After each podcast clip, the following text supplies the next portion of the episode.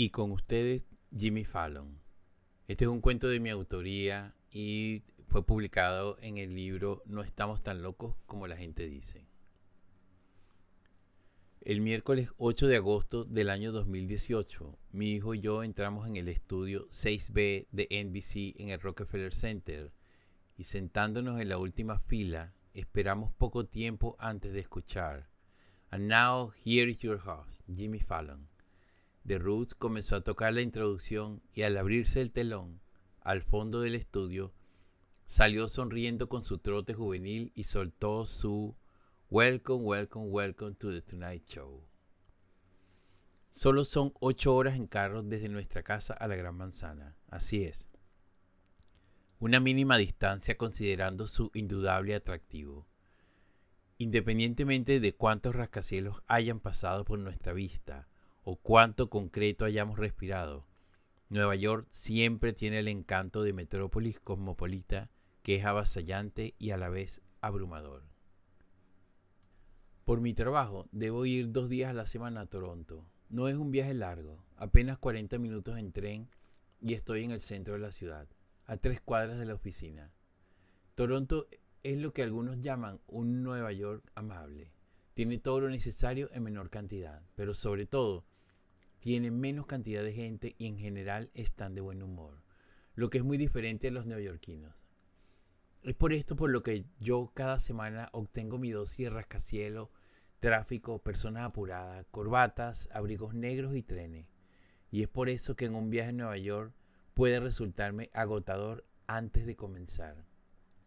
Para mi esposa e hijos, Nueva York es Nueva York, y mi cuento de que Toronto se le parece, o mi historia del concreto, es uno de esos cuentos del viejo que entran por un oído y salen por otro sin relevancia alguna. Mi familia pretendió motivarme diciendo que en el verano es mucho más fácil manejar y también más cómodo caminar en la ciudad, aunque fue por demás innecesario, ya que la mayoría estaba determinada a verme manejando a la Gran Manzana. En el año 2013, Jimmy Fallon sucede a Jay Leno en la, en la conducción de Tonight Show, un programa que estaba en el aire desde 1954 y había sido conducido por el ícono de los late night show, Johnny Carson. No recuerdo exactamente cuándo fue la primera vez que lo vi, pero lo que sí puedo asegurar es que verlo entrar al escenario, la manera en que saluda al público, a los músicos y cómo conversa con sus invitados, además de los chistes, me dejaron altamente cautivado y comencé a seguirlo noche a noche. En ese momento ya habíamos cumplido cuatro años de haber llegado a Canadá buscando alternativas de vida, ya que la situación en Venezuela se tornaba cada vez más difícil y peligrosa. Como inmigrantes había sido difícil recuperar el nivel profesional y los ahorros habían quedado esparcidos en simulaciones de estabilidad y disfrute. Los trabajos que conseguí eran de corto plazo e igualmente corto era el salario. En esa época yo trabajaba en los patios de Ford, Conducía los carros que salían de la planta a los vagones del tren que los transportaba fuera del país. Era salario mínimo, mucho frío y con un horario de 11 de la noche a 7 de la mañana. Una época en que las variables para aceptar un trabajo eran muy pocas. En realidad no había variables. La ecuación era sencilla. Me llamaban para lo que fuera y yo iba sin falta. Aún conservaba el mismo noble y fiel traje azul marino que había traído de Venezuela. A pesar de los años, seguía luciendo su original clase italiana y con orgullo se paseaba por todos los eventos que fuese necesario. Bodas, bautizos, graduaciones, primera comunión, entierros y con frecuencia entrevistas de trabajo. En noviembre de 2015 me llamaron a una entrevista en un banco después de muchos intentos fallidos y fue en ese momento que, en un arranque de lucidez desleal al saldo de mi cuenta bancaria, decidí que era hora de comprar un traje y tenía que ser como los de Jimmy Fallon. Era hora de romper la cadena de entrevistas fallidas y dar el gran golpe. Me armé de valor y me fui a Banana Republic y allí lo encontré. Honestamente yo no creo que Fallon los compre en esa tienda, pero desde mi perspectiva económica lucía idéntico. Ah, y no solo compré el traje, también compré la corbata. Le dije a mi esposa mi plan y estuvo de acuerdo. Lo que no compartió totalmente conmigo es que en mi plan maestro yo iba a la entrevista, si en una semana no me llamaban, entonces devolvía el traje. recuperaba mi dinero y mi desesperanza. Mi amable esposa me impidió ferozmente devolverlo, y cuando me lo arrancaba de las manos me dijo, ¿y si te llaman? La entrevista fue agendada el 20 de noviembre. Todavía puedo recordar cómo bajé del tren con mi Fallon Style, un poco ajustado en las piernas para mi costumbre, o estilo previo, y en la bota era tan angosto el pantalón que se me veían las medias, algo que yo consideraba ridículo cuando veía a alguien así. Pero ya yo no era el mismo. Yo caminaba ahora con las manos en los bolsillos y sonreía a mi público de las calles de Toronto escuchando The Roots en el fondo. La entrevista fue perfecta y a los pocos días me notificaron que había sido seleccionado para la posición. Fue a las 2 de la tarde de un jueves que me llamaron. Ese día estaba haciendo horas extra. Había comenzado mi turno a las 11 de la noche y todavía me quedaba una hora más.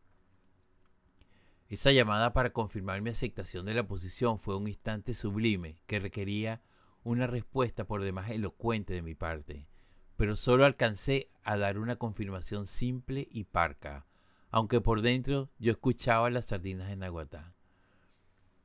Cuando pude regresar a mi realidad, me percaté que detrás de mí estaban todos mis compañeros esperando que yo moviera el carro para ellos sacar el suyo. Pero nadie dijo nada. Algo había en el ambiente que les decía que bien valía la pena esperar. Así conseguí el empleo que me sacó de los suburbios del empleo temporal después de dos años de convivencia forzada y me catapultó a las oficinas de Scotiabank. Luego de tres años de regocijo laboral, nos fuimos a Nueva York, llegando a la tarde del lunes 6 de agosto al hotel situado en el corazón de Broadway. La cantidad de gente que había en el lobby del hotel era indescriptible. Toda el área estaba repleta de desesperados turistas y al salir a la calle era la misma densidad, pero con mucho calor. Así que me relajé recordando a Sinatra y tarareando algunas canciones pude llegar a la habitación. En verano las temperaturas suelen ser extremas. Salir a la calle a enfrentar el calor y la marea humana era retador para mí. Pero arrastrado por el ímpetu de la familia, nos fuimos a sudar a Times Square. Como siempre, las pantallas de luces mostrando las propagandas las marquesinas anunciando los musicales y esa luminosidad sin rubor que se podía respirar en la calle. En la ruta de regreso al hotel pasamos frente al Rockefeller Center. Mi esposa me preguntó qué había pasado con la visita a Jimmy Fallon que tanto había deseado y le dije que no había posibilidad. La entrada era por sorteo y ya estaban cubiertas las plazas por meses. Y como si le hubiera estado hablando al viento, ella me dejó y se fue caminando a la entrada del edificio y dirigiéndose al vigilante le dijo que ella había viajado desde Canadá con el fin de ver a Jimmy Fallon y que necesitaba saber qué era lo que tenía que hacer. El buen hombre le dijo que en la parte trasera del edificio, en la West 50 Street, se hacía una fila todas las mañanas con personas candidatas a llenar los asientos vacíos por inasistencias. Había que estar allí a las 7 de la mañana. Mi hijo pequeño no podía entrar al show y mi esposa voluntariamente aceptó quedarse con él. Así que la mañana siguiente arrastré a mi hijo mayor de la cama y nos fuimos a NBC. La cola no estaba muy larga, pero igual el nivel de ansiedad se disparaba cada segundo. No hay nada más nervioso que un venezolano haciendo cola. Finalmente llegó una muchacha con uniforme de NBC y sonrisa ligera. Nos dio un ticket con la posición en la fila. Yo le pregunté con la emoción dibujada en el rostro si había chance de entrar y la sonrisa ligera pasó al siguiente en la fila y yo asumí que eso se podía traducir en un pues claro que sí. Teníamos que regresar a las 3 de la tarde y así lo hicimos. Nos pasaron a un salón ordenado por número y allí había alrededor de 60 personas. Mientras esperamos que llegara la hora de cerrar, de cerrar la entrada de los que habían concursado, había una especie de pre-show para los que esperábamos. Un host hacía preguntas a la gente, comentaba las respuestas y decía chistes. Después de media hora nos dijeron que lamentablemente solo 21 personas podían entrar esa noche y nosotros, nosotros éramos 17 y 18. Nos llevaron en ascensor al piso 6 donde se encuentra el estudio 6B y allí nos encontramos con todos los que íbamos a formar la categoría público esa noche. En el 6B había otro host que conversaba, hacía chistes, contaba historias del show y respondía preguntas. En una de esas mi hijo levantó la mano y para mi sorpresa escuché cuando le preguntó, What's your job description?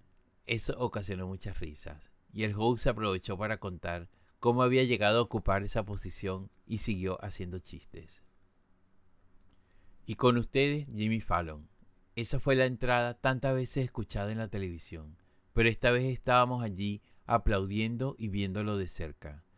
Lo más significativo de estar allí era constatar cómo Fallon se comportaba de la misma manera fuera de cámaras.